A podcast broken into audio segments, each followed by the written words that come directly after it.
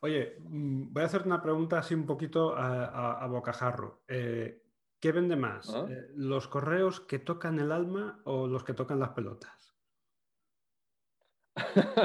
Eh, los que tocan las pelotas venden más. Venden más, sí, sí. más directos, ¿sabes? O sea, si tú mandas un email tocando los cojones, vendes más directos. Episodio 8 de Hacia el negocio solvente. Entrevista a Irra Bravo, un tipo que sabe escribir para vender y sabe vivir muy bien. Las dos cosas se le dan de maravilla. Dentro vídeo.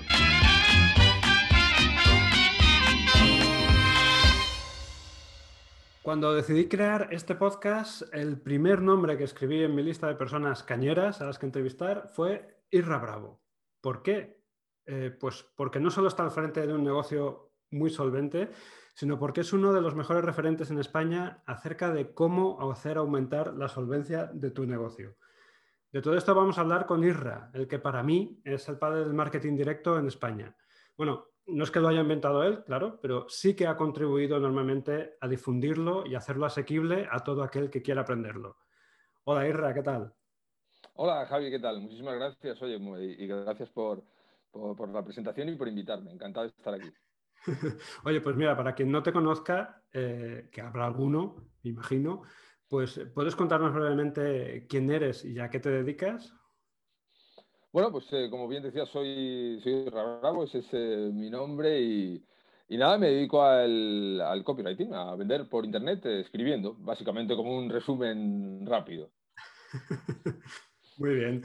Oye, cuando comenzaste con, con, Motivante, que es el nombre de tu proyecto, lo hiciste tras llevar varios años en la trinchera eh, dando servicios de, copywriting, ¿no? escribiendo para, vender. Eh, ¿Tu público objetivo eran dueños de negocio que querían aplicar copywriting?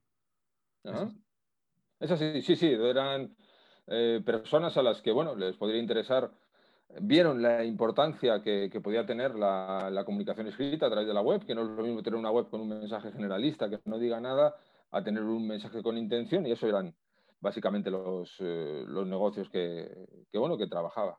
Compatibilizan muchas veces con, otro tipo de trabajos, pero bueno, eh, no, me lo tomaba tan en serio. O sea, me lo tomaba en serio y me gustaba, pero eh, bueno, de esto que muchas veces, ya sabes, uno va dando vueltas por la vida hasta que se ubica. Pero vamos, básicamente sí, eran negocios que iban viendo la importancia que, que tiene esto, porque, porque tiene mucha importancia, desde luego.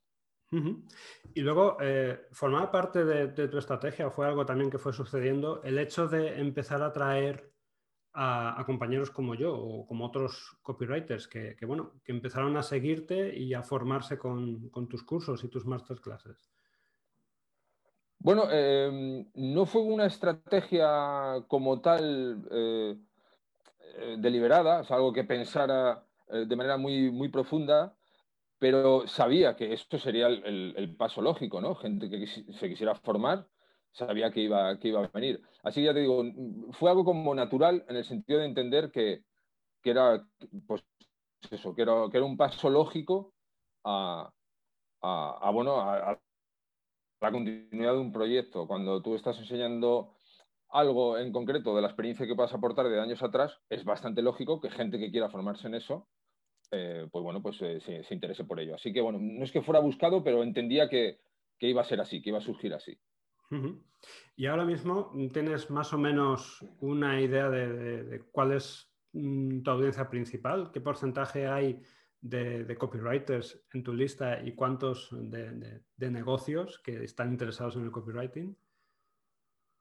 Pues mira, no soy muy de medir nada en concreto, pero para hacernos una idea más o menos, yo, calculo que debe haber un porcentaje de un, 30% aproximadamente deben ser eh, copywriters. Un 30% más o menos, ¿eh? en 30, 35%, o sea, es el, grupo mayoritario, por así decirlo, no mayoritario en cuanto a la lista, si juntamos eh, todos los demás, porque de lo demás hay cada uno un poco de su padre y de su madre, como se suele decir, pero más o menos entre un 30 a un 35% de gente que, es copywriter o que tiene intención de, más o menos. En ese porcentaje podríamos estar hablando que no deben andar muy lejos de eso, más o menos.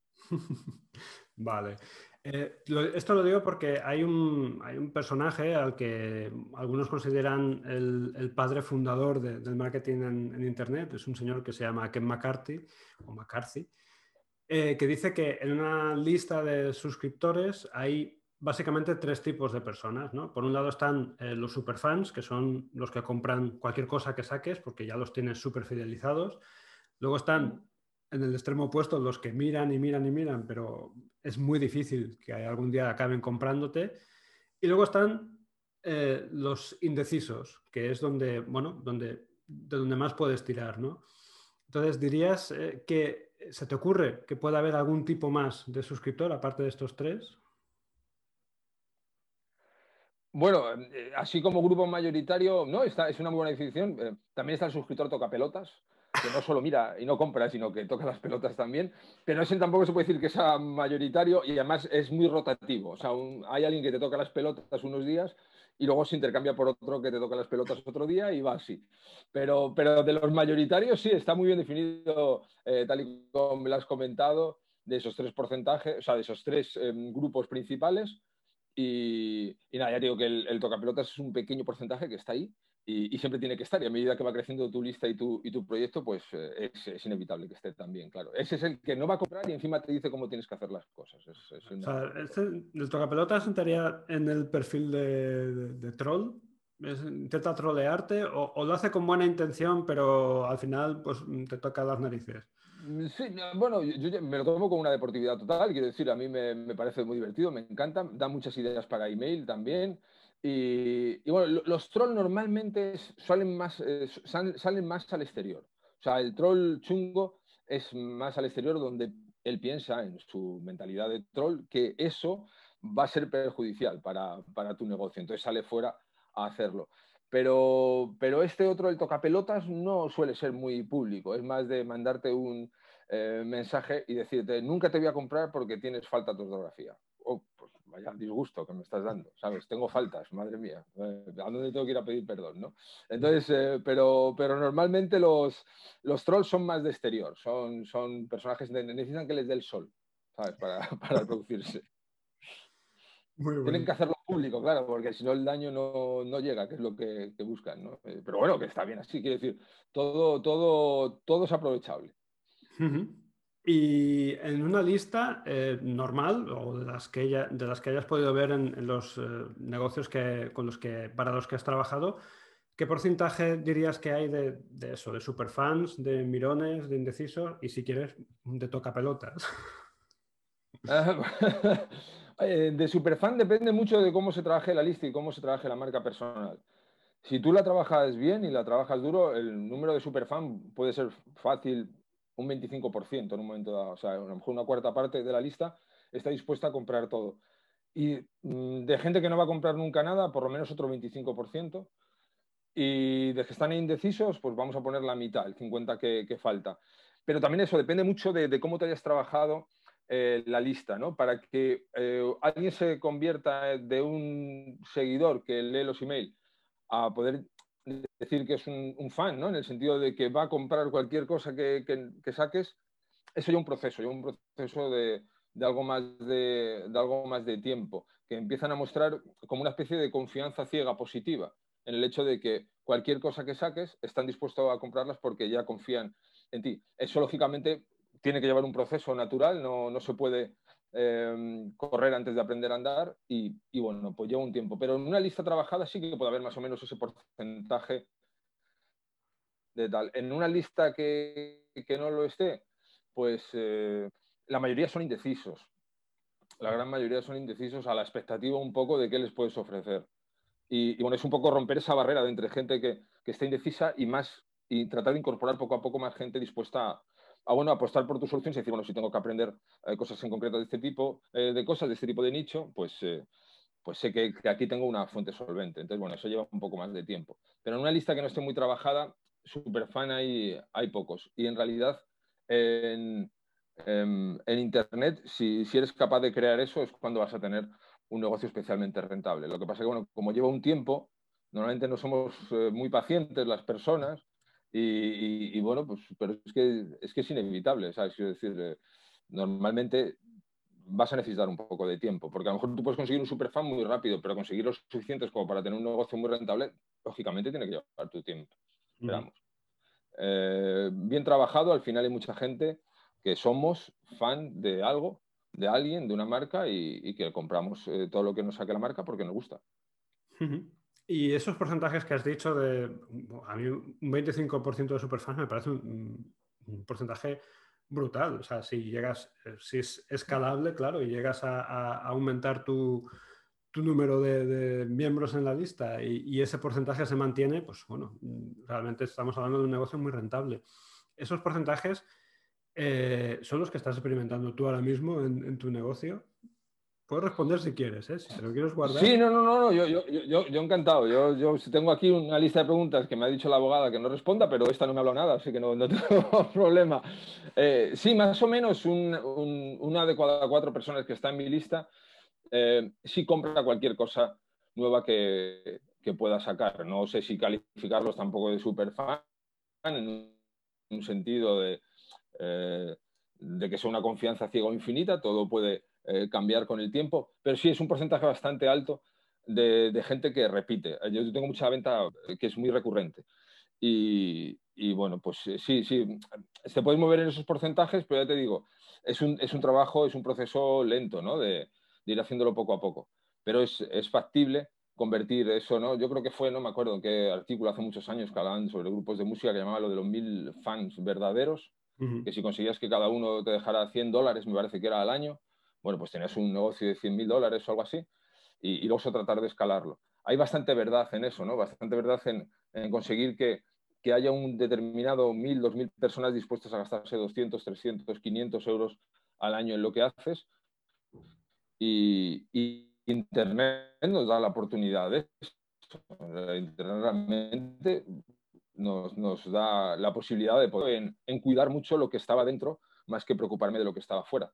O sea, quiero decir, eso es como en las relaciones personales, ¿no? Muchas veces descuidamos a la persona que estamos al lado para decirle las cosas más agradables y, dar lo mejor de nosotros mismos y las mejores sorpresas al que acabamos de conocer de fuera. Eso no acaba de ser una buena estrategia a largo plazo. Al final es mejor cuidar un poco lo que tienes dentro, tratar de ser lo mejor posible con lo que tienes dentro y eso repercute positivamente en tu vida personal. En los negocios es muy parecido, ¿no? Pues tratar de, cuidar lo que tienes dentro mejor que eh, descuidar una vez que están dentro y empezar a decir las cosas bonitas, las ofertas, las mejores condiciones al que está afuera. Eh, porque, bueno, pues eso es un, rollo bastante cortoplacista. Entonces, apuesto siempre un poco uniendo mi vida personal con mi vida profesional a tratar de, de, cuidar lo que tengo dentro, ¿no? La gente que haya tratado de, bueno, pues que haya apostado por formarse contigo o que te haya comprado algo, siempre es mejor invertir tus energías en esas personas que no las que todavía no han comprado. Sí, estoy totalmente de acuerdo. Y una pregunta, eh, esta forma que has tenido tú de, crear este, este, esta horda de, superfans, o por lo menos de gente que, confía lo suficientemente en ti como para, comprar eh, de manera recurrente cada masterclass que vas sacando, eh, ¿tú crees que se debe sobre todo al email marketing o podrías haberlo conseguido con otro canal de ventas? No se me ocurre ninguno mejor que el email marketing, porque el email marketing te permite un contacto diario y un contacto además donde tengas centrada la atención durante esos minutos que puede tardar alguien en leer el email, en, que estén pendientes de lo que les estás contando. Entonces, bueno, claro, podría haber mejores canales a lo mejor en el sentido de si sales en televisión, eh, tienes una audiencia de dos millones y vas contando tus cosas, pues a lo mejor, lógicamente, eh, tienes oportunidades más grandes. Pero para un negocio online, sin lugar a dudas, estoy convencido de que no lo podría haber conseguido sin, el email marketing, porque el email marketing es eso, me permite estar en contacto constante con, la gente. Y, al final, bueno, pues estás eh, presente en la vida, en parte de la vida, lógicamente, de la gente que te está, que te está siguiendo. Y, no hay ninguna manera que se me ocurra de poder hacerlo mejor, ni más íntima, ni más directa, ni más rentable. Y Hablando de esto del email marketing, ¿hay algún tamaño mínimo de lista que consideres, eh, o sea, lo mínimo indispensable para que un negocio pueda empezar a sacarle partido? Pues fíjate, es una pregunta cojonuda, porque depende, eh, depende de, lo que, de lo que vayas a vender. Me explico, si vas a vender servicios, yo me acuerdo que los dos primeros servicios que vendí había 82 personas en mi lista. y la mitad supongo que eran copywriters, eh, que estaban ahí viendo los anuncios que sacaban y, y, se metían un poco para ver qué estabas haciendo. Y sé de gente que ha conseguido vender servicios todavía con listas más pequeñas. Así que si vas a vender servicios, sobre todo servicios así de cierto valor, eh, con un alto precio, una lista pequeñita eh, te, puede dar muchas alegrías, porque, bueno, gente interesada, tú les has mandado tu email diario, les vas comentando tus cosas, que vayan viendo un poco lo que haces, y, bueno, pues a lo mejor es el tipo de negocio que dos clientes al mes, tres, uno, pueden hacer que sea todo muy rentable. Entonces, a partir de ahí, puedes hacer un montón de cosas. No necesitas ni 100. Para vender productos, servicios, eh, perdón, productos, cursos, membresías, ese tipo de cosas, ahí, pues eh, a más grande, mejor. Lógicamente, además de una lista, si está bien trabajada, eso es como todo. Si no está bien trabajada, o sea, es mucho mejor una lista bien trabajada que no está grande que en una lista grande mal trabajada, está claro. Pero no vas a poder hacer casi con toda seguridad eh, un negocio muy rentable vendiendo cursos con una lista de 80 a 100 personas. Mm, lo veo, vamos, no sé. Tienen que estar súper filtrados y tener un curso muy caro, ¿qué tal? Pero si no, no. Entonces, bueno, a partir de 100 o incluso menos para vender servicios, para vender cursos, pues depende, ¿eh? pero vamos, con 500, 600, 1000 personas puedes empezar, ya no te digo que a vivir solo de ello, pero sí a tener un, un sobresueldo importante. O sea, yo me sacaba alrededor de 1.200, 1.500 euros al mes vendiendo cursos, eh, cuando tenía una lista de 300, 300 y pico, más o menos, al principio. Y, bueno, pues eh, puedes empezar ya a vender. También es verdad que, yo me preocupé siempre mucho más del filtrado de la lista que del tamaño de, la lista. ¿A qué te refieres? Es algo que recomiendo a cualquier persona que nos pueda estar escuchando, que trate de buscar bien dónde puede estar, buscar bien dónde puede estar su público más que en acciones muy masivas. Eh, eh, pues no sé, una campaña de publicidad en Facebook donde sea, donde te entre cualquiera, ¿no? Entre comillas. Vale, a lo mejor tendrán 5.000, eh, pero muchos a lo mejor pasan por allí, que no tienen mucho interés. Si tú a lo mejor sabes lanzar el tiro a un sitio donde solo haya 200 personas, pero de las 200, 75 pueden estar interesadas en lo que haces, es muchísimo más rentable. Por eso es mejor hacer una escalada bien filtrada, mirando bien dónde puede estar tu público, que no algo muy masivo. Por lo menos, tal y como entiendo yo, los negocios en Internet, si tienes muchísimo dinero para hacer una campaña de 200.000 euros en Facebook en publicidad y con un 1% de conversión puedes facturar 2 millones de euros, es otra cosa, pero si vas a tratar de hacer un negocio donde vaya a ser eh, tu marca algo que quieras sostener en el tiempo, eh, es mucho mejor hacerlo de manera eh, filtrada que no de manera masiva. Porque una vez que ya está filtrado, la manera masiva luego va después, pero si no, pues ya te mm. digo, es... Así que bueno, eh, además he visto casos muchas veces de gente con 300, 400 eh, suscriptores en una lista de, bueno, a lo mejor vender 70 cursos, que es un porcentaje de conversión tremendamente alto, y a lo mejor son cursos de 1.000, 1.200 euros, y bueno, pues tienen ahí una, una facturación que, que les permite por lo menos durante un año estar estar haciendo, respirando, haciéndolo bien para ir a lo siguiente. Y a otras listas que las trabajas, si son 10.000 personas, mandan un email al mes, es un email que les manda al blog o les manda redes sociales y, casi son gente, o, o, youtuber, yo he visto muchos casos de gente que tiene en YouTube eh, 100.000 seguidores y tienen problemas para llegar a fin de mes con ese negocio. Quiero decir, no, no, no son capaces de facturar ni para, ni para poder decir, me da esto un buen sueldo. Y estamos hablando de una persona con 100.000 seguidores si tú tienes 100.000 seguidores y los trabajas bien, tienes que ser rico. 100.000 seguidores es una barbaridad, ¿sabes? Sí, sí que lo es. Oye, eh, ahora que mm, no es tan raro, quizás gracias a ti, eh, entre, otras, cosas, encontrar negocios que mandan mails con frecuencia o incluso eh, a diario, ¿crees que esta estrategia del, mail diario que, haces tú será igual de efectiva o, o que puede llegar a perder algo de fuelle. No, yo estoy convencido de que va a ser igual o más efectiva, estoy completamente convencido, lleva muchísimos años haciéndose esto. Y lo que puede perder fuelle es la gente que lo haga y que se vaya quedando porque tiene resultados inmediatos o porque, bueno, pues en fin, eh, la perseverancia no es tampoco una de, de las mayores cualidades en general, ¿no? que, tenemos. Entonces hay mucha gente que sí perderá fuelle, pero no la estrategia, porque la estrategia del email diario, esto es lo más valioso que hay en marketing, que es el poder de la repetición. Es como los periódicos. Los periódicos crean opinión eh, porque tienen un editorial y tú lo lees todos los días. Eh, no te mandan un periódico a la semana, ni lees un periódico al mes sobre la tendencia política que tú puedas tener. Lo haces todos los días.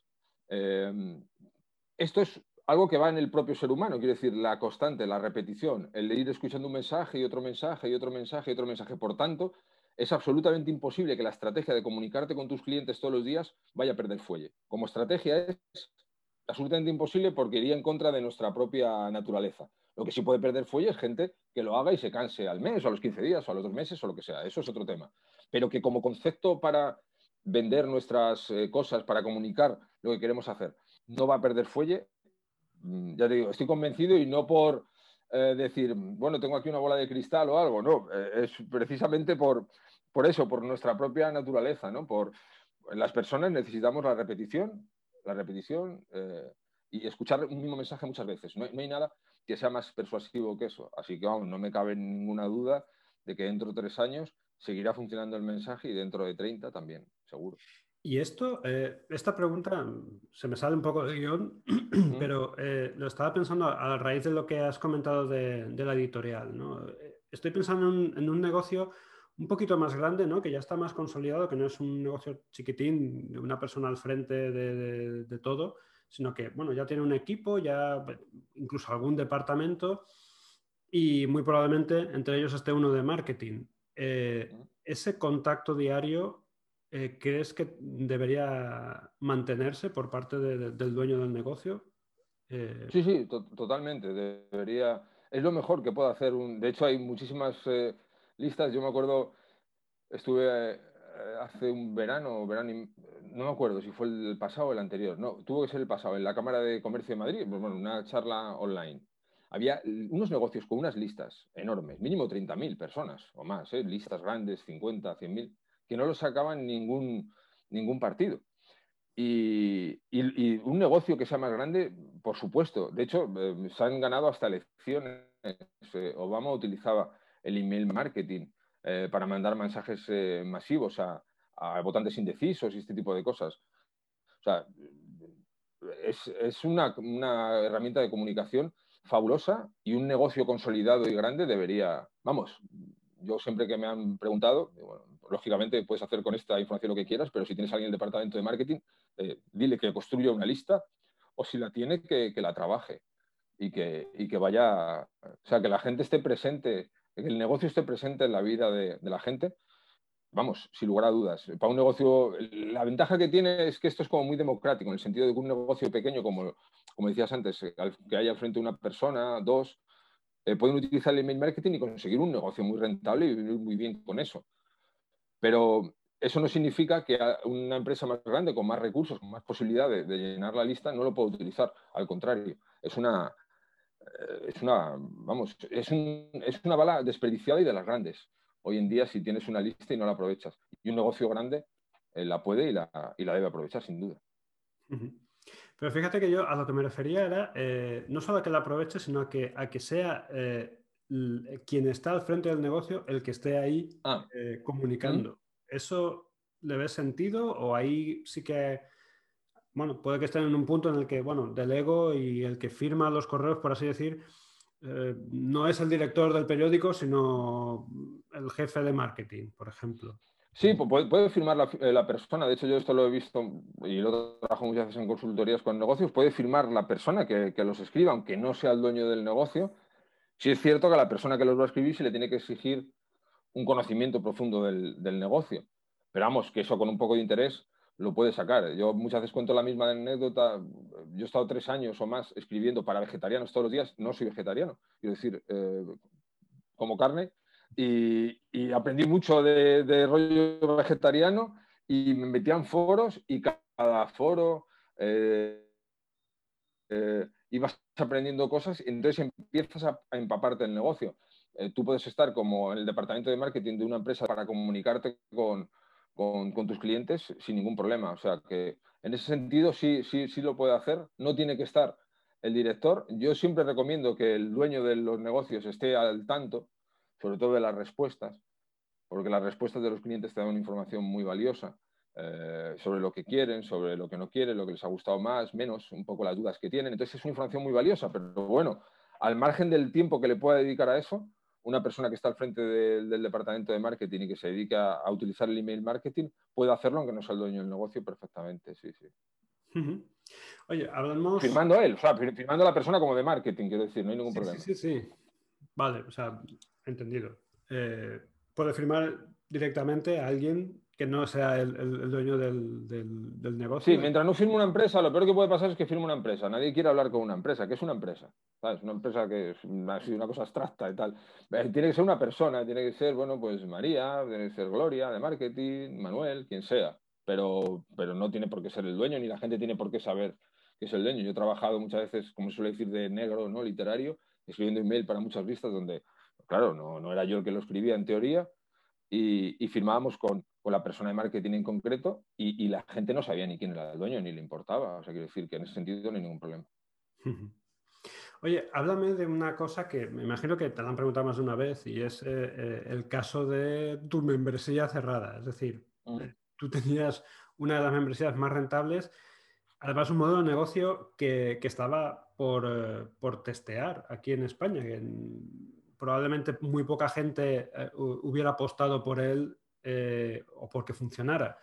Y, bueno, en, el punto más álgido, con, con, 400 y pico suscriptores que estaban pagando gustosos mes a mes, entre ellos estaba yo, eh, pues hasta 70 mm. euros, decidiste cerrarla. Esto pilló también en plena pandemia. ¿Por qué tomaste esa decisión? Bueno, realmente cuando empiezo con la membresía y me decían que iba a cobrar eso por, un solo curso así al, mes, también me decían que, eso no podía ser. Y, yo siempre he estado convencido de que si tú das algo implementable mes a mes, al final es mejor. Entonces a mí me, empieza a pasar que, entra muchísima gente y, y me descubro trabajando 14, 15, 16 horas al día. Y bueno, tengo una crisis pequeña y tal, con la que me gusta estar y me gusta pasar por el monte y tomarme una cerveza y tal, y dije, tengo que darle una vuelta a esto realmente, porque, porque e-, era tal volumen el soporte, porque claro, si tú estabas dentro de la membresía, el soporte era ilimitado, que decir, me podías preguntar cualquier cosa. Entonces, lógicamente, por poco que preguntar a la gente que tenía derecho a ello, y yo les invitaba a ello, y que para eso también estaban pagando, lógicamente, el soporte se me disparó. Entonces me había enterrado en emails constantemente y nivel que muchas veces requerían pues, un esfuerzo mm, en, cuanto a... Porque una cosa es que te pregunten cosas sobre un curso que has hecho, que más o menos puedes tener claras las respuestas que, que puede haber alrededor de cosas, y otra cosa son un montón de negocios diferentes con un montón de dudas diferentes. Entonces, eh, tenía muchísimo, muchísimo trabajo. Y la verdad es que estoy contento en el sentido de que, de que supe decir, a ver, eh, renuncio a estos ingresos seguros a cambio de una mayor calidad de vida y ver qué pasa o no. Y dije, joder, si muchas veces he tomado decisiones arriesgadas en mi vida cuando no tenía ningún colchón económico que me permitiera hacerlas, ahora sería bastante cobarde no tomarlas cuando me puedo permitir estar tranquilo en el sentido de que, bueno, pues eh, dejo de tener estos ingresos mensuales, pero no va a haber problema. Entonces, mm, la decisión vino por ahí, porque es que me di cuenta de que no era el tipo de vida que quería llevar. Y no te estoy hablando tampoco de estos tipos de vida que hablan todos de una hora, o que se habla mucho, no todo, ni mucho menos. Se habla mucho de esto de una hora o dos de trabajo al día, estar por ahí y tal. Yo tengo los pies en el suelo, quiero decir, ¿no? Esos son, sé que son cuentos y, y sé consciente de que para conseguir cosas hay que trabajar, o sea, quiero decir. Pero una cosa es que yo tengo que hacer puntualmente, otra cosa es que lo tenga que hacer porque no me quede más remedio, y otra cosa muy diferente es trabajar 14, 16 horas, sábados, domingos, lunes, martes, miércoles, estar en plena pandemia, todos eh, encerrados, no poder ver a, prácticamente a mi cría eh, de todo lo que trabajaba. Entonces llega un momento que dices, oye, esto es estúpido, quiero decir, eh, tiene que haber otra manera de, poder tener un, negocio que esté bien y que no me absorba, no me absorba tanto tiempo. Y, y esa fue la razón, o sea, la razón fue eh, que antes de morir de éxito, como suele decir, y convertir la membresía en algo donde no vaya a poder atender a la gente y toda esta gente que tan contenta estaba se sintiera luego decepcionada o insatisfecha porque no le estaba dando el servicio que yo le estaba dando al principio, preferí eh, cambiar el, rumbo y cambiar el modelo. Pero simplemente fue por eso, por, porque digo, no quiero vivir así. Quiero decir, no, no, quiero estar todo el día pegando al ordenador un montón de horas, no, no quiero esto. Y, esa fue, fue la razón. Me, divierte muchísimo mi trabajo, me gusta mucho, pero no tenía tiempo para ni siquiera muchas veces crear cosas nuevas y tal. Y digo, bueno, pues eh, cierro y, tomo otra vez las riendas, porque tener una membresía con muchísimos suscriptores Lo que pasa es que tienes como un montón de, de gente que te exige, lógicamente, te están pagando todos los meses, tienen unos derechos que te van a exigir. Y llegó un momento en que dije, no quiero eh, tener la, responsabilidad y la obligación de tener que, atender todo esto porque, porque voy a acabar haciéndolo mal. Y esa fue, esa fue la razón. Así que, y encantado, ¿eh? encantado de la vida.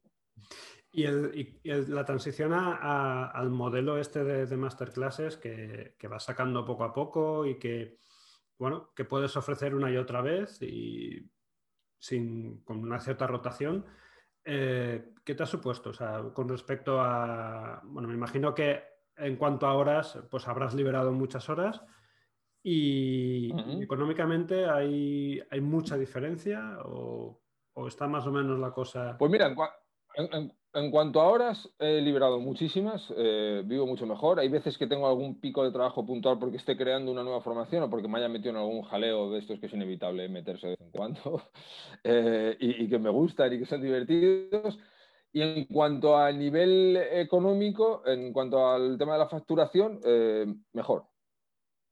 Mejor, o sea, quiero decir, mejor en el sentido de que no ha habido. Quiero decir, también es cierto que ha subido la lista, por tanto hay más gente a la que vender. Si se hubiera seguido con la membresía ahora, pues tendría bastantes más y, estaría facturando más de lo que estaba facturando, pero, pero mejor. Y, al permitirme además tener más tiempo, pues puedo sacar cosas eh, nuevas y, y, y, va mejor, ¿no? Porque, porque hay muchísimas personas. Es verdad que la membresía lo que tiene es que muchas veces cuando alguien puede empezar a pensar a darse de baja, puede tardar tres, cuatro meses en tomar la decisión porque no es fácil salir de algo donde estás dentro. Eso es también psicología humana básica y, por eso funcionan las membresías y es tan buen modelo de negocio y lo recomiendo tanto. Pero también es cierto que hay mucha gente que le gusta comprar algo puntual, algo puntual un momento dado. Entonces, gente que a lo mejor no estaba en la membresía eh, compra cosas puntuales. Entonces, al final, eh, estoy muy contento con el nuevo modelo ofreciéndolo así. Y muchas veces me preguntan ¿no? si recomiendo una membresía. Digo, sí, sí, por supuesto. O sea, una membresía es un negocio cojonudo. Pero bueno, si llega un momento en que te saturas, si llega un momento en que no puedes con ello, o no te gusta, o no está dando el resultado que quieres, eh, no tienes por qué dejar de sacar cosas, porque hay mucha gente que cosas sueltas le pueden interesar y también va, va a querer acceder a ellas. Así que en ese sentido también estoy bastante contento. De hecho, pensaba que, que iba a ser, eh, que iba a ser peor, ¿no? En ese sentido, estaba preparado eh, yo me hago muchas veces la pregunta esta, digo, antes de saber si tengo que tener valor o no para hacer algo, lo que tengo que hacer es preguntarme, ¿cuál es el peor escenario? Si estoy dispuesto a pagar ese peor escenario, lo hago. Aquí, el peor escenario que me imaginaba era un bajón de facturación de un 75% o algo así, es decir, tal. Y dije, lo, tal, lo, me gusta este escenario, o sea, no es que me guste, lo tolero, bien, pues entonces lo hago. Y no, me he encontrado con, con la sorpresa de, de que de que, de que no ha sido así. O sea, quiero decir, hay, eh, hay, hay, muchas vías de negocio, muchas maneras de explotar negocios en Internet y esta que estoy haciendo ahora es otra y funciona muy bien también. Qué bueno. Pues si te parece, esto ha sido el bloque de hablar más o menos del de, de negocio, el modelo de negocio que, que estás manejando tú desde, desde, Motivante. Y ahora vamos a hablar de, de tu forma de, comunicar y, o, o, la forma de comunicar que deberían tener los, eh, los, negocios a los que puedas eh, ayudar con tus formaciones o, servicios y los sigues dando. Y es que hay, hay algo que haces eh, muy bien y que realmente no conozco a ningún otro copy, por lo menos que esté vivo, que, que se atreva a hacer. Y es jugar la, la carta de la vulnerabilidad. Porque, bueno. Eh, tus correos, en tus correos no, no, te guardas nada o aparentemente no lo haces. No ocultas pues, que tienes dislexia o, que has tenido un pasado descargando eh, planchas de pladur y teniendo trabajos precarios o eso, siendo eh, el niño gordito metido en peleas en, la infancia. ¿Por qué crees que la, gente en general solemos sentir rechazo a la hora de mostrarnos nosotros vulnerables? Bueno, yo creo que el rechazo de mostrarse vulnerable con determinadas cosas viene a lo mejor al miedo a, a, ser juzgado, ¿no? A, a ser juzgado y a, y a, pensar que no vamos a ser lo suficientemente buenos para alguien. Sin embargo, es un error, porque, porque la vulnerabilidad... Ah, va, ¿ha visto? Eh, no saber hablar y todas estas cosas, ¿qué tal? Pero bueno, ser vulnerable, quiero decir, eh, nos muestra un, eh, una humanidad que todos tenemos. Quiero decir, todas las personas del mundo hemos tenido alguna vez pues algún tipo de, bueno, o muchas veces, ¿no? Miedos o inseguridades o nos hemos sentido que no nos han valorado o hemos sentido que hemos perdido una oportunidad. En fin, todas estas cosas forman parte de nosotros. Si tú las muestras, lo único que estás haciendo es conectar con una parte íntima de todas las personas. Habrá gente que no soporte, lógicamente, eh, tu manera de ser, que le cause rechazo, no puedes caer bien a todo el mundo, eso está bien así también, pero muchas otras personas van a ver eh, este tipo de, de, mostrarse con, naturalidad como, una cosa que le refleja. Entonces, eh, yo no tengo ningún problema, ningún miedo a, ser lo que soy con mis defectos, que son mucho más que mis virtudes, y entiendo que, estoy aquí para mejorar. Eh, así que, no, no, tengo ningún problema en que alguien pueda pensar una cosa negativa de, de, algo que tenga porque, porque entiendo que, forma parte de la vida y de, mi propio ser como ser humano eh, vulgar y defectuoso. Bueno, creo que me, has, respondido a la siguiente pregunta, que era eh, las, ventajas o, los beneficios que tenía el mostrarse vulnerable ante, ante el público. Y, sí, es esa. la, ventaja principal es que todo el mundo es vulnerable. Entonces, eh, todo el mundo, eh, la persona más poderosa que veamos y que nos imaginemos que nunca duda ante nada y que tiene una determinación de hierro, es vulnerable también. Entonces, una vez que sabes eso, pues eh, mostrarlo, lo único que puedo hacer es conectar con mucha gente. Qué bueno. Y hablando de, mostrarse vulnerable y de, bueno, pues airear los fracasos o, los trapos sucios o las partes que nos dé cosita eh, mostrar. ¿Alguna vez te ha tocado vender una porquería de producto, un producto de mierda? Eh, sí, sí, sí, sí, bastantes, bastantes veces. Sí, sí, sí, me ha tocado, sí. ¿Qué tal? ¿Cómo, cómo has pasado el trance? Eh, es difícil, es difícil, porque además, ¿y sabes lo difícil de, estas cosas? Que normalmente te tocan cuando estás arrancando. Claro, cuando tú ya puedes elegir los proyectos donde trabajas, pues bueno, pues no te pasa eso. Pero cuando andas arrancando, coges un poco cualquier cosa. Y eso es un error, en realidad, porque, porque al final eh, mucha parte del éxito que tenemos nosotros como copywriter en nuestro trabajo es saber seleccionar bien proyectos que tengan un potencial, porque si no tienen potencial ya puedes poner lo que quieras. Eh, entonces, nada, pues eh, es, la parte más difícil que supongo que todo el mundo tiene que lidiar con ella cuando está empezando, que son productos malos y encima estás comenzando y por eso te vienen esas cosas y no las puedes rechazar bueno, veamos la parte positiva. Te dan bastante escuela también. O sea, vender algo que no te gusta y tal es muy difícil porque es difícil, pero bueno, te dan escuela, investigas mucho, tratas de ponerle un entusiasmo, pero bueno, al final, eh, si eres capaz de seleccionar cosas que te gusten, eh, hay muchas más posibilidades de que tengas, eh, que tengas éxito en, en ese trabajo, en esa tarea, sin duda. Y Tú dices que tienes especial querencia por los sectores áridos, ¿no? los que son serios y corporativos. Eh, ¿Por qué? Porque, porque el potencial es enorme, macho. Si, a lo mejor en negocios mucho más pegados al marketing, como entendemos online, más acostumbrados a escucharnos un poco a nosotros, bueno, pues ya, ya tienen esa idea un poco clara de lo que puede hacer el, copywriting por, sus negocios.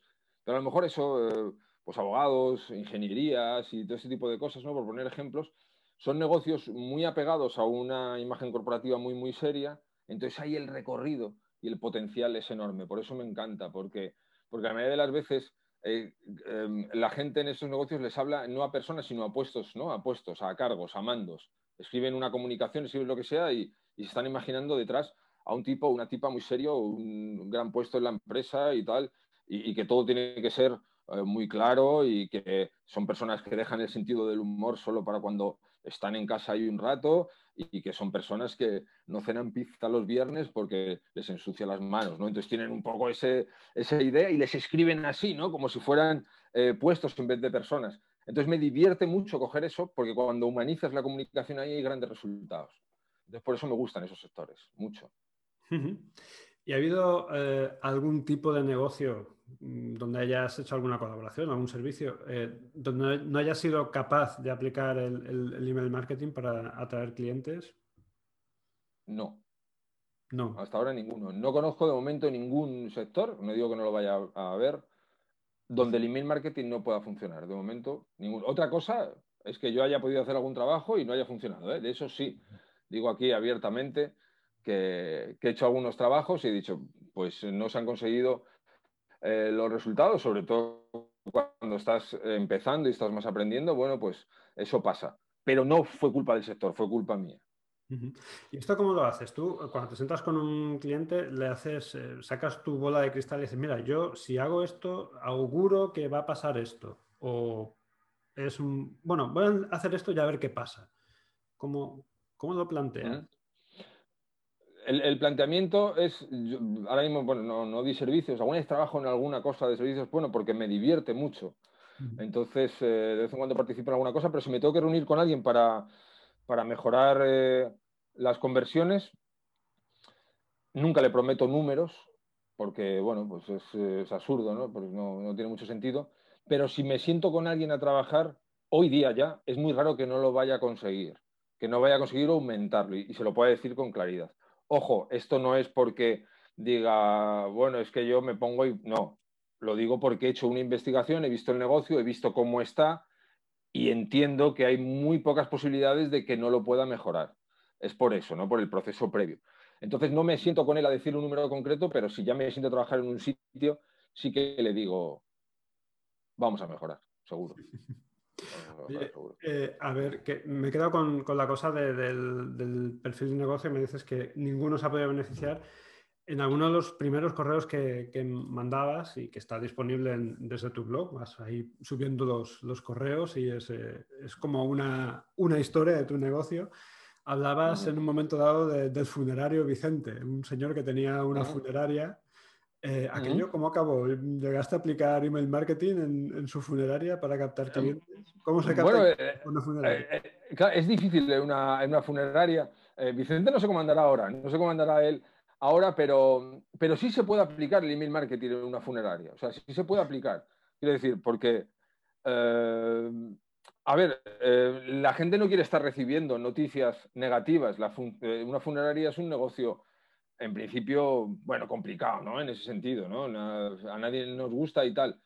Pero sí puedes, eh, sí puedes hacerlo, eh, el email marketing, ya sea con una secuencia de email diario, crear un autoresponder donde puedas ir ofreciendo, eh, te tienes que mostrar más humano, ¿no? aterrizar un poco esos sentimientos que tiene la gente, ser comprensivo, tener mano izquierda, no ser demasiado mercantil aunque estés vendiendo y la gente entienda que, que está vendiendo y que necesita de tus servicios.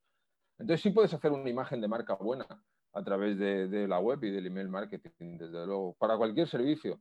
Eh, además, es lo que, en relación a lo que me preguntabas antes, joder, me gustaría, no es que me gustaría tampoco, pero por curiosidad sí, conocer un negocio que me diga, imposible, aquí no puedes hacer email marketing. Me gustaría mucho conocerlo porque me resultaría sorprendente, no, no se me ocurre ninguno. Un médico forense un médico forense haciendo marketing sería bueno, ¿eh? Ese, es bueno.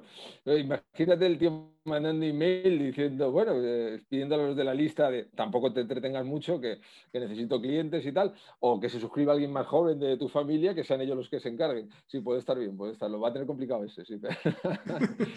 bueno, yo cuando se me pone así o se me plantea un perfil de ese tipo, siempre pienso, bueno, a lo mejor lo que puedes hacer es ofrecer servicios a compañeros o a, yo qué sé, a lo mejor, qué sé yo, a lo mejor es el mejor forense de la zona y resuelve las causas de muerte mejor que los demás, no lo sé. Pero... Ya, no, no, y además, a lo mejor también puede utilizar el, email marketing como una forma de comunicación. El email marketing puede tener también esa forma, una forma de comunicación con sus potenciales clientes, donde hable un poco de su trabajo, las cosas que van avanzando ¿no? en su sector y en vez de a lo mejor subirlo a redes sociales, yo sin duda alguna utilizaría eh, el email marketing.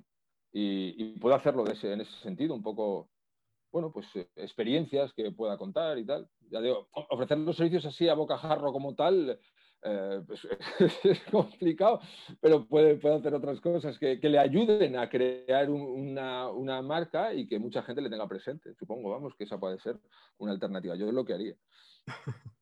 Oye, eh, ¿qué diferencias dirías que hay entre hacer eh, email marketing, por ejemplo, para un estudio de arquitectura y hacer email marketing para un e-commerce que tiene decenas o cientos de productos? Básicamente el concepto de email marketing tal y bien trabajado, que es un poco entretenimiento, información y un enlace, mm, es básicamente igual para los dos. La diferencia cuando yo trabajo en e-commerce es eh, ir seleccionando los productos que en ese momento quieres vender.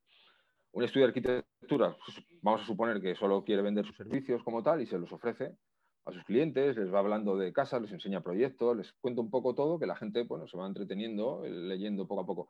En un e-commerce que tengo un montón de referencias, yo cuando he tenido que trabajar en eso, pues eh, esta semana hay que vender eh, máquinas para hacer zumos, mañana hornos, eh, la siguiente semana tal. Y lo, y lo, enfocas un poco igual, pero, pero vendiendo cada cosa, que, cada cosa que toque. Entonces, en ese sentido es, es parecido, porque la única diferencia es eso, es ver un poco qué es lo que quieres, qué es lo que quieres vender en ese, en ese momento. Y sobre todo, y sobre todo si tienes un e-commerce, en cualquier negocio, ¿no? Pero un e-commerce todos los días, todos los días tienes que estar ahí con la oferta que toque ese día para decírselo a, los potenciales clientes. Porque es eso, si, lo que pasa es que en un e-commerce, bueno, igual que en todo, pero es importante mantener una cierta... que sea entretenido leerte porque sí. Quiere decir, porque tú a lo mejor solo quieres comprar un reloj y tienes que estar dos meses en la lista hasta que te llega un email que te vende el reloj.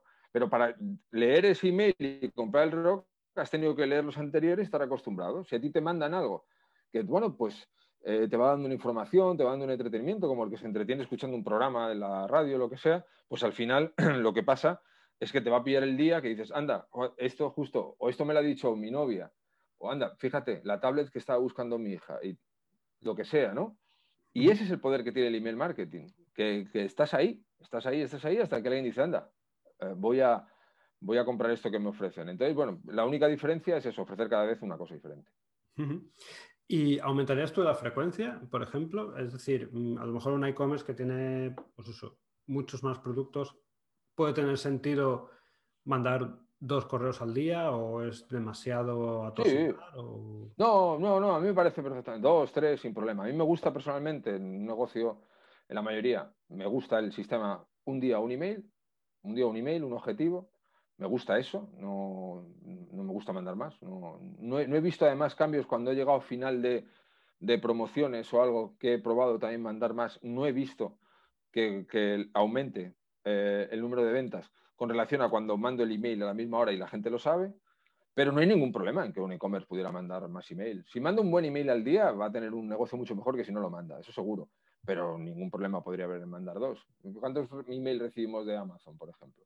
No me gusta la comparativa en el sentido de que hay muchas cosas de Amazon que no deberíamos hacer los negocios más pequeños, pero yo estoy suscrito a Amazon y yo estoy, no sé, estoy todo el día recibiendo email de Amazon. No sé si es que a lo mejor me paso comprando y muchos son de esos de decirme por aquí va tu pedido, pero muchos son para ofrecerme cosas y, y bueno, pues quiere decir, no hay ningún problema en eso. Oye, mm, voy a hacerte una pregunta así un poquito a, bocajarro. Eh, ¿Qué vende más? ¿Ah? Eh, ¿Los correos que tocan el alma o los que tocan las pelotas? Eh, los que tocan las pelotas venden más. Venden más, sí, sí. más directos, ¿sabes? O sea, si tú mandas un email tocando los cojones, vendes más directos, ¿sabes? Es como. Hay una reacción ahí, hay más bajas y hay más ventas. Pero los otros también venden, pero son como más Mm, como que van creando más atmósfera. yo, entiendo que es importante eh, hacer de todo tipo. Pero vamos, en cuanto a vender rápido y vender más, eh, el que toca las pelotas es. Eh, tocar las pelotas es algo infalible en general para, todo. Qué bueno, pues mira, ahora quiero hacerte la, que he llamado la, pregunta del valor infinito, ¿no? ¿Ah? Pues porque la respuesta a esta pregunta solo va a estar disponible en la entrevista completa. Eh, que va a estar en, la app del valor infinito. Así que, bueno, te voy a hacer la pregunta y si nos están viendo desde YouTube o desde el, eh, podcast, pues van a ver un corte muy chungo tras la respuesta. Entonces, eh, relacionado con, la pregunta de, antes, ¿nos puedes compartir qué correo toca almas y qué correo toca pelotas te han funcionado bien en, en los últimos tiempos, los últimos meses? Sí, sí, claro, sí, sí, sin, problema. Sí, sí, hay, hay, varios además y sí, encantado de responderte ahora cuando, cuando es el corte, para que no lo puedan ver los que no se suscriban. pues cortamos ahora. Esto ya solo puede ver la gente que está ah, viendo las dos. Ahora, ahora ya estamos con los que están ahí eh, suscritos. Ahora.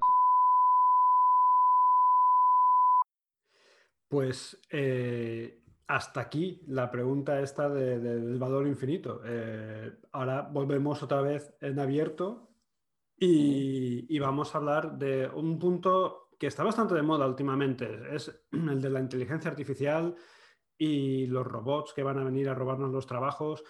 Eh, no sé si estás muy al tanto, pero hay como una pequeña fiebre, sobre todo en el mundo anglosajón, porque han salido bastantes, eh, bastantes herramientas de software basadas en inteligencia artificial, que bueno, tú le das cuatro pautas, eh, le dices el nombre del producto, los beneficios, los mm, cuatro, notas y es capaz, eh, y el tono que quieres, si quieres que sea más, más marketero, más agresivo, más, si quieres que te haga una ida, que te haga un paso, o estas fórmulas de copywriting, y da unos resultados bastante buenos. yo he visto vídeos, eh, es fácil encontrarlos en YouTube, de, copywriters eh, de Estados Unidos o bueno, anglosajones que salen ahí eh, evaluando la calidad de, los textos que sacan. Entonces, ¿cómo ves tú el panorama? ¿Qué, crees que va a pasar en un futuro próximo con, este,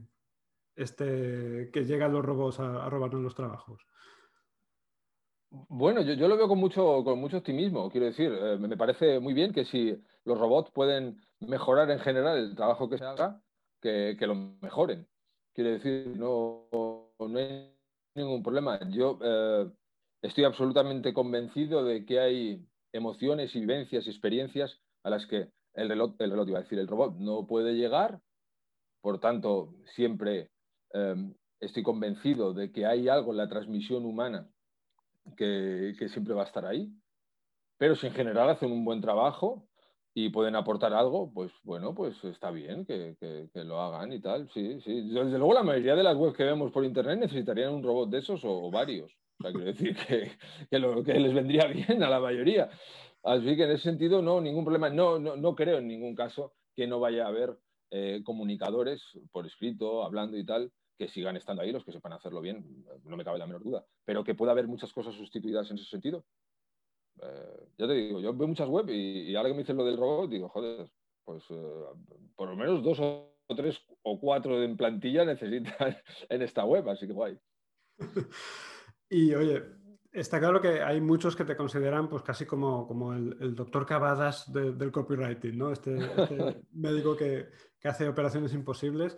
De manera que, bueno, si mañana llega un robot y es capaz de hacer eh, cartas de venta o escribir mails como los que haces tú, eh, pues igual sigue habiendo gente que prefiere eh, que se los hagas tú o, formarse contigo a, que se los haga un mm. robot. Pero si no fuera así, ¿a qué te dedicarías? Ah, pues a mirar al robot, sobre todo, a mirarle mucho la mayor parte del tiempo, a decirle, mira qué cabrón, macho, eh, el robot, qué carta más buena, qué carta de ventas ha hecho.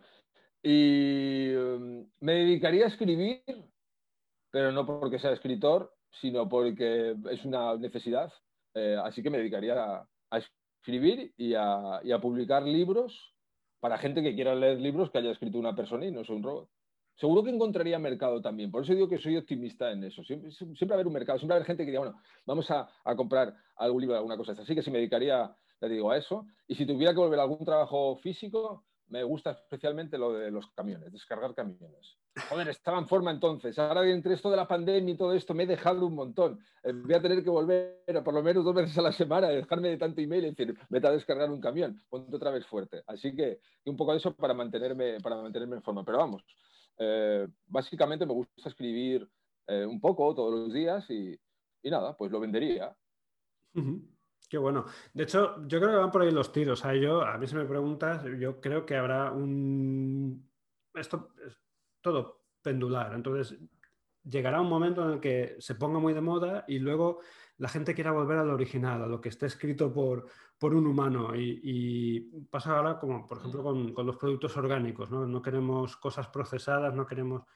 Y va a haber siempre una, corriente que a lo mejor al principio es un poco, eh, pues, eh, un poco más bien residual, pero que con el tiempo irá, irá cogiendo forma. Y luego la otra cosa que a mí se me ha ocurrido, esto se me ha ocurrido pues porque eh, soy ingeniero informático e hice cosas de inteligencia artificial y sé que es muy factible, o sea, sé que esto está a la vuelta de la esquina. Mm, no falta mucho para que efectivamente esas herramientas de software estén pululando y sean bastante eh, cercanas. Entonces, si, te fijas en, las web, en muchas web, ahora mucha gente anda como loca porque te reciba el bot este que para preguntarte qué, quieres o cosas de estas, ¿no? ¿Qué estás haciendo? No digo que no sea una ayuda, pero si tú te encargas de, personalmente leer los emails de los clientes que tienen dudas y responderlos, es eso, a lo mejor no sé cuánto tiempo podría cambiar eso. Pero es imposible que por bien que hoy, digo, que por bien que tú enseñes a la máquina que te reciba en la web, lo pueda hacer como, como, tú, les puedes, como tú les puedes ayudar. Y ya te digo, yo lo veo, yo todas estas cosas, sinceramente, las veo con, optimismo. Me parece que si gente inteligente está creando estas cosas, pues hay que verlas y, ver cómo le sacamos partido, pero, pero algo tenemos que hacer los demás. Y si al final los robots lo hacen todo, pues nos quedamos todos mirando robots, bebiendo cerveza y, no sé, pues, eh, follando algo, no sé, algo que podamos hacer que no lo va, o lo mismo también los robots se encargan, pero bueno, que algo podemos hacer eh, los demás, ¿no? No sé. Oye, vamos a hablar ahora, si te parece, eh, para ir ya, es el último bloque, para ir acabando, eh, eh, entre la diferencia que hay entre tener un negocio y, tener una marca.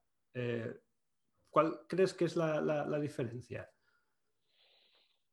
Mm, tener una marca es lo que definitivamente dispara la rentabilidad del negocio. Pero pasa con todo. tú puedes vender sándwich, pero Rodilla tiene una marca. Entonces, eh, la marca lo dispara todo. De hecho, yo invitaría a cualquier persona que monte un negocio que trate de ir creando una marca alrededor del negocio, porque va a ser lo que realmente le dé un gran negocio. Eh, tú puedes tener una ferretería o puede ser eh, una ferretería concreta, te hablo a nivel de barrio, que haya creado una marca, que haya creado un concepto, un trato al cliente, una manera de, no sé, que te puedan llamar a las 5 de la tarde y llevar los tornillos a casa, cualquier cosa, ¿no? Crear una, crear una marca al final es lo que te va, lo que te va, lo que te va a diferenciar y para eso necesitas un relato, ¿no? Un relato de marca, el famoso storytelling este que tanto se, utiliza ahora con razón. Eh, bueno, ahora, que ahora hablamos del mucho, pero que bueno, esto lleva, claro, desde que estamos eh, en la Tierra, ¿no? Pero, pero es la diferencia grande. O sea, yo invito a cualquier persona con cualquier ambición que tenga, incluso una agencia de marketing, cualquier cosa, que sean varias personas, que crean, que crean una marca. Si, quieres, si tú creas una marca, es cuando, cuando las, eh, las cosas empiezan a, hacerse mucho más grandes. Y esa marca se crea desde o sea, mm, un negocio que ya haya empezado, eh, ¿es demasiado tarde para él para empezar a crear marca? ¿O la marca se crea desde la concepción? O... No, yo, yo pienso, eh, y la experiencia me ha dicho, no solo en mi propio caso, sino en muchos casos que he visto,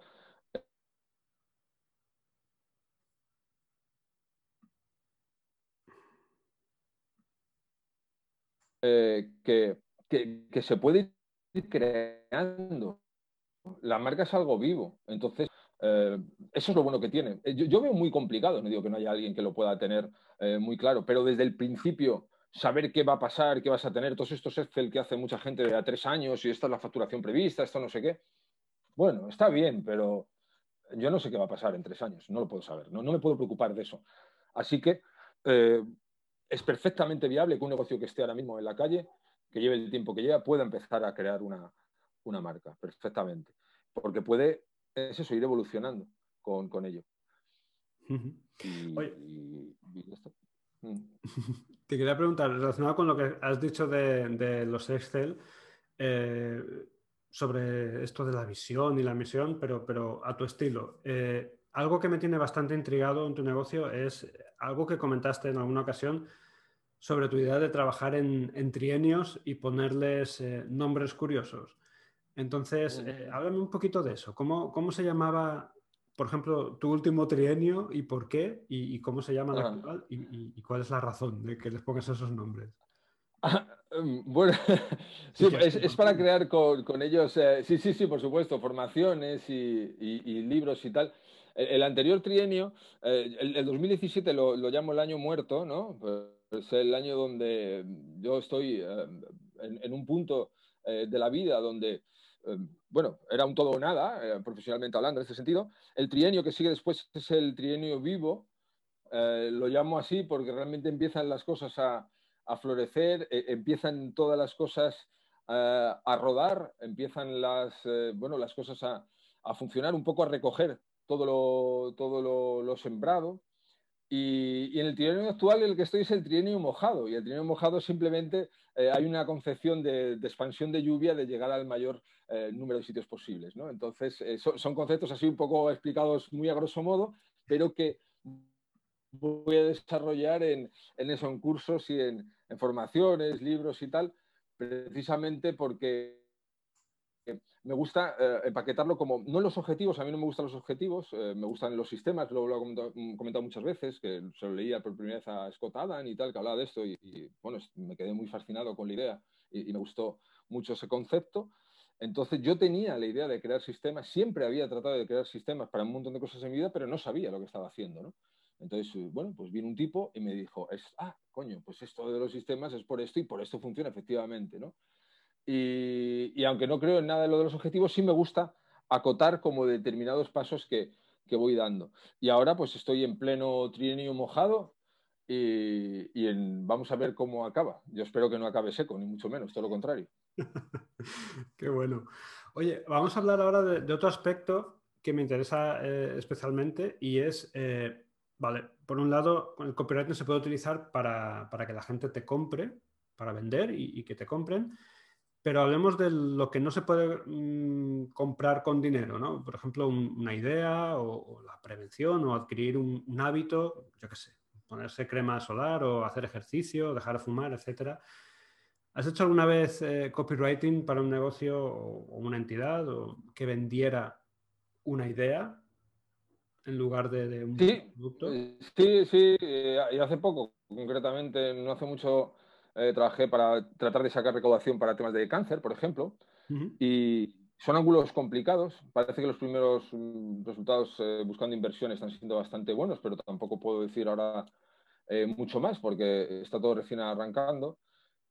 Y, y sí, sí, sí, o sea, que decir, es más difícil, lógicamente, eh, pero bueno, por ejemplo, si vas a vender crema solar, pues una, buena idea puede ser, bueno, pues eh, eh, más que hablar de las consecuencias negativas, que eso lo podemos saber todos, sino hablar un poco de las consecuencias a lo mejor positivas. Yo lo que utilizaría, así a bote pronto, es lo que pensaría, ¿no? En vez de hablar de te puede dar todas estas cosas terribles, que todo el mundo sabe y ha escuchado mucho, pues a lo mejor enfocarlo desde el punto de vista, joder, si sales con esta crema hidratado, pues vas a estar mucho más guapo y cuando vas a pedir una copa te va a sonreír la camarera, ¿no? Pues un poco la idea de, vender un poco eh, la positividad en un producto que está asociado muchas veces a prevenir algo muy malo. Entonces, buscar un poco los ángulos contrarios que suele utilizar suele funcionar y, suele responder bastante bien el mercado. Entonces, bueno, sí se puede vender ese tipo de cosas, pero sí hay que pensar más. ¿eh? Es mucho más fácil vender una raqueta que vender una idea. Sí, sí. bueno, hay que, o por lo menos si la idea no es tuya, tienes que hablar mucho con el que ha tenido la idea para entender bien de qué va la idea. Oye, y ya para terminar, un, bloque de preguntas sobre el futuro, el presente y, el pasado. Entonces, vamos a empezar con la del futuro. Eh, ¿Cómo ves el panorama del marketing directo aquí en España? ¿Qué es lo que, vislumbras? No sé, de aquí a tu trienio mojado, ¿cómo están las cosas? Lo veo fabuloso. Cuando acabe el trienio mojado estoy convencido de que mm, cada vez va a estar todo más eh, profesionalizado, cada vez más gente le va a dar importancia a la labor que tiene un copywriter, un redactor publicitario. Cada vez más gente va a entender que con el bombardeo de publicidad tan enorme y de estímulos que tenemos, tienes que provocar la acción-reacción muy rápido, por eso la importancia del email marketing también. y, le veo un futuro muy bueno entre otras cosas porque eh, las personas que sepan dominar esto y tengan esta habilidad, ya que estamos hablando de ese tema en concreto, eh, tienen un futuro muy, muy bueno por delante. Muy bueno por delante porque cada vez va a ser más necesario. Eh, siempre lo fue, siempre lo será y, a medida que vayamos avanzando, más, más necesario va a ser. Muy bien. Ahora, si te parece la pregunta del pasado, eh, si pudieras darte un único consejo con todo lo que ya sabes hoy a tu yo de hace 10 años, ¿qué le dirías?